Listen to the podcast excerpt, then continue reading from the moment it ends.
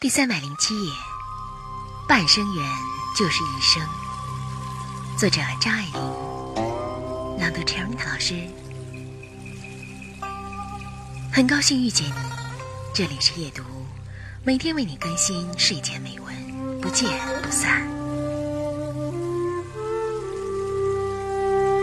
当你发现你最喜欢的人也会离开你的时候，你就会发现你最讨厌的人也不是那么讨厌。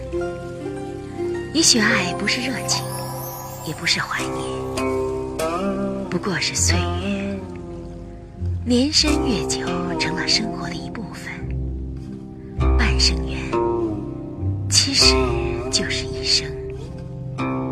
节选自《半生缘》。